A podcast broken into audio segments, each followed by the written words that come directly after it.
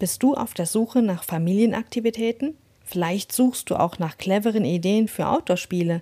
In diesem Podcast geht es um Spiele für draußen, Naturexperimente und Basics für die Outdoor-Zeit mit deinen Kindern.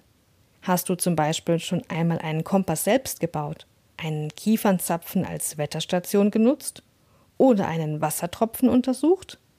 Hast du schon den Vogelstimmen gelauscht oder dich einfach gefragt, wie du wohl im Wald mit deinen Kindern eigentlich aufs Klo gehst? Nein, aber du findest das spannend? Dann bist du hier richtig.